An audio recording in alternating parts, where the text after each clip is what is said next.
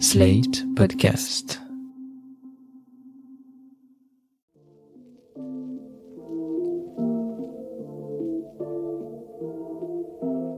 Salut et bienvenue dans New Deal, le podcast Slate Ifri TTSO qui décortique l'actualité américaine en compagnie de Laurence Nardon, responsable du programme USA à l'Ifri. Bonjour Laurence. Bonjour Romain. Alors Laurence, l'actualité qui va dominer aujourd'hui sur les États-Unis va bien entendu être l'annonce euh, très annoncée et très éventée en réalité de la candidature de Ron DeSantis, le gouverneur de Floride, à l'investiture républicaine pour les présidentielles américaines de 2024. Il a décidé de faire ça sur Twitter dans une interview qui sera menée par nonetheless que Elon Musk. Mais nous allons parler de la vraie actu américaine, celle qui compte. Et celle qui compte, c'est celle de la dette. Les marchés boursiers retiennent leur souffle car les États-Unis sont à nouveau sur le point de peut-être faire défaut sur cette dette. En effet, en janvier dernier, en 2023, la dette fédérale a atteint la limite d'emprunt fixée par le Congrès. Cette limite est actuellement de 31 000 milliards de dollars, excusez du peu. Il faut donc que les deux chambres du Congrès relèvent ce montant, ce qu'on appelle le plafond de la dette. Mais les élus républicains posent des conditions très dures pour accepter de voter cette mesure et le temps presse. Alors, on a l'habitude, ce chantage a lieu régulièrement, mais l'extrémisme des républicains, notamment à la Chambre, inquiète cette fois-ci encore plus que les fois précédentes.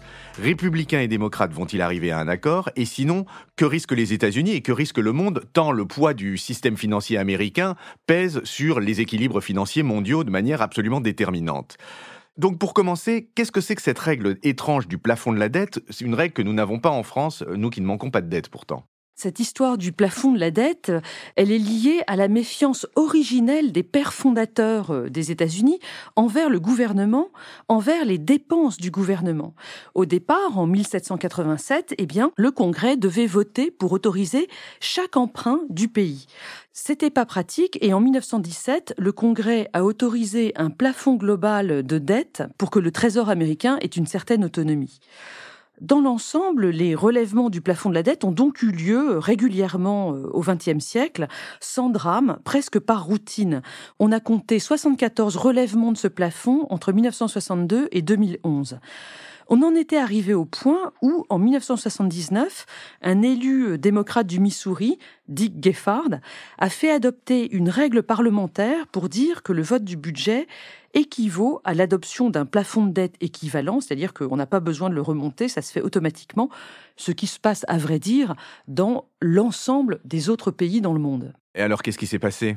Ce qui s'est passé, c'est que la dette fédérale américaine a commencé à s'accumuler au début des années 1980 sous Reagan. Si vous regardez les courbes, c'est extrêmement euh, net. À ce même moment, commençait à s'imposer le dogme de l'équilibre budgétaire. C'est-à-dire que Reagan, tout en disant qu'il fallait être à l'équilibre, en fait, endettait son pays. Il faisait vraiment le contraire de ce qu'il prenait. Et du fait de ce nouveau dogme de l'austérité euh, budgétaire, la Geffard Rule, dont je vous parlais il y a une minute, a été abrogée en 1995 par Newt Gingrich. Oui, alors Newt Gingrich, c'est un élu ultra-conservateur qui a notamment mené la vie dure à Bill Clinton dans les années 90. Oui, justement, et c'est le dernier élément, la polarisation politique croissante des États-Unis fait de ces relèvements du plafond de la dette l'occasion de chantages répétés. Donc si je vous comprends bien, euh, on va, à cause de la dette, de crise politique en crise politique depuis les années 90 Oui, il y a très régulièrement aux États-Unis des crises qui sont liées au financement du gouvernement fédéral celle du plafond de la dette, dont on parle aujourd'hui, mais il y a aussi d'autres crises qui provoquent des shutdowns, et ça n'est pas exactement la même chose. Attention, voici la différence. Les shutdowns, c'est lorsque les républicains et les démocrates n'arrivent pas à se mettre d'accord pour voter le budget, les lois de finances, ce qu'ils appellent les appropriations. Dans ces cas-là, faute d'argent, le gouvernement fédéral doit fermer, c'est ce qu'on appelle donc le shutdown. Le premier exemple, c'est en 95. Newt Gingrich, qui était alors speaker de la Chambre, s'est opposé au président Clinton et ce désaccord sur le budget a mené à un shutdown du gouvernement fédéral qui a duré 26 jours entre novembre 95 et janvier 96. Le plus long shutdown maintenant, il s'est produit sous Trump à partir de décembre 2018. L'histoire, c'est que Trump refusait de signer la loi de finances proposée par le Congrès à majorité démocrate parce qu'elle ne contenait pas l'argent prévu, prévu par lui, Trump, pour construire le mur anti-migrants le long de la frontière avec le Mexique. Les démocrates refusaient d'inclure cet argent et du coup, Trump refusait de promulguer la loi. Ce shutdown-là a duré plus d'un mois. Trump a fini par céder le 25 janvier 2019. Ok, alors ça c'est pour les shutdowns, mais revenons à la dette dont nous parlions depuis le début. Quelles ont été les crises majeures là? La grande crise sur le relèvement du plafond de la dette, c'est 2011. À ce moment-là, les républicains s'opposaient à Obama. Je signale au passage que le plafond n'était alors que de 16 000 milliards de dollars, c'est-à-dire à peu près la moitié de ce qu'il est aujourd'hui les bourses ont commencé à s'affoler et l'agence Standard Poor's a baissé pour la première fois la note des États-Unis. Une dernière pour la route, Romain, c'est celle de 2013. Elle est intéressante parce que là, on a un combo entre crise liée au relèvement du plafond de la dette et shutdown. Les choses ont commencé début 2013, lorsque le plafond de la dette a de nouveau été atteint. Les républicains à l'époque refusent de voter son relèvement parce qu'ils veulent qu'Obama définance sa loi sur la santé Obamacare qui avait été votée en 2010. Les démocrates n'ont pas voulu céder et la crise s'est poursuivie toute l'année au point que les lois de finances ne pouvaient pas être votées et donc on a eu à nouveau un shutdown le 1er octobre 2013. Tout a été résolu euh, le 17 octobre par une nouvelle loi de finances et une mesure de suspension du plafond de la dette. Bravo pour ces explications, Laurence. Alors maintenant qu'on sait tout, concernant ce qui se passe aujourd'hui en 2023, il me semble qu'on était prévenu depuis des mois que le plafond de la dette allait être atteint, non? Oui, en fait, ce qui se passe, c'est que le rythme de l'endettement fédéral s'est nettement accéléré depuis 2010.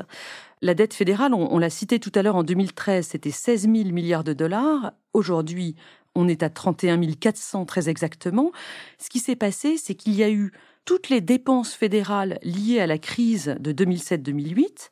Ensuite, il y a eu les baisses d'impôts de Trump en décembre 2017 les relances Covid votées à la fois par Trump et par Biden, et puis aujourd'hui, les plans d'investissement de Biden qui coûtent eux aussi très cher.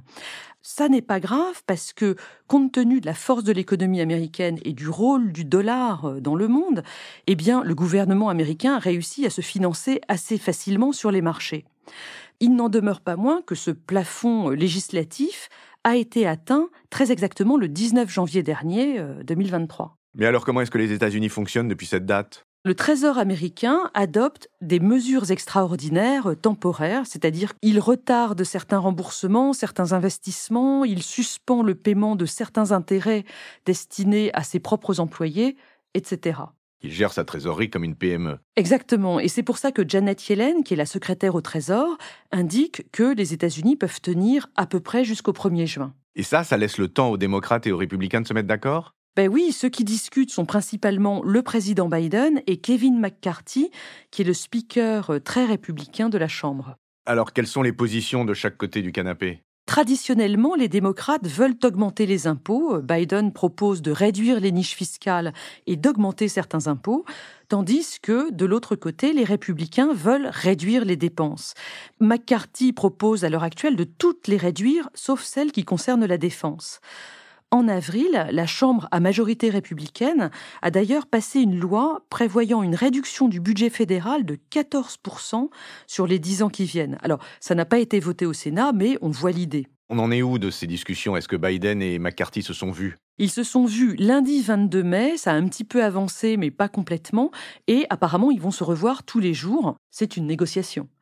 La difficulté, c'est que Kevin McCarthy est aux mains du Freedom Caucus, ce groupe de républicains ultra radicaux à la Chambre. Vous vous rappelez peut-être des difficultés qu'il a eues à se faire élire speaker en janvier dernier. On en avait bien sûr parlé dans ce podcast. Voilà, il a dû leur faire des concessions et par exemple, il a ouvert la possibilité pour un seul élu de la Chambre de demander un vote de confiance immédiat au sujet du poste du speaker. McCarthy est donc récusable à tout moment, sa situation est extrêmement délicate. Est-ce que vous êtes en train de nous dire qu'après toutes ces années où finalement on a réussi à passer outre ces crises, cette fois-ci on va pas y arriver? Ben, euh, il faut pas crier au loup, mais enfin quand même, on est un petit peu nerveux en attendant de voir ce qui va se passer. Et qu'est-ce qui se passe s'il n'y a pas d'accord à ce moment-là? Il y a un moment qui arrive où les États-Unis ne peuvent plus émettre de titres pour se financer, ils ne peuvent plus ni payer les intérêts de leurs dettes, ni rembourser des titres de dette. Et là, c'est le défaut. Alors, les défauts financiers, bah, ça arrive souvent. Hein. L'Argentine en 2001, la Grèce en 2015. Et même les États-Unis ont fait défaut dans leur histoire, contrairement à ce que dit Janet Yellen. L'exemple le plus frappant, c'est en 1933, lorsque le Trésor américain a refusé de rembourser des obligations en or. Il a proposé à la place du papier-monnaie, mais ça n'avait pas été très bien pris par les créditeurs. Une fois de plus, l'économie américaine est en assez bon état, elle n'est pas du tout euh, comme celle de l'Argentine ou de la Grèce dont on vient de parler. Néanmoins, un défaut, c'est quand même grave. Je vous cite l'exemple de la France. La dernière fois que nous avons fait défaut, c'était en 1788 et c'est ce qui a conduit aux États généraux. Oui, on voit bien l'enchaînement et ça n'a effectivement pas été sans conséquences. Mais puisqu'on parle de conséquences, quelles pourraient être celles d'un défaut en 2023 des États-Unis? Eh bien, il y aurait des conséquences internationales très importantes. La note des États-Unis serait évidemment diminuée et le rôle de monnaie de réserve qui est joué par le dollar depuis 1945 serait amoindri. Et puis, au plan national, ce serait évidemment catastrophique parce que les taux d'intérêt augmenteraient pour les entreprises et les particuliers. Les ménages n'auraient plus confiance dans l'économie, euh, ça pourrait mener jusqu'à une récession. Évidemment, ça n'est pas bon pour le président Biden, mais ça n'est pas bon non plus pour les élus républicains dont on perçoit bien qu'en fait, ils font de l'obstruction sur ce sujet depuis des semaines. Aidez donc les États-Unis, Laurence, dites-nous quelles sont les voies de sortie de cette crise. Plusieurs moyens sont évoqués dans la presse ces jours-ci. Il y en a qui sont un petit peu fantaisistes, comme l'idée que la monnaie américaine frappe une pièce de platine d'une valeur de 1000 milliards de dollars et que ça rassure tous les créditeurs.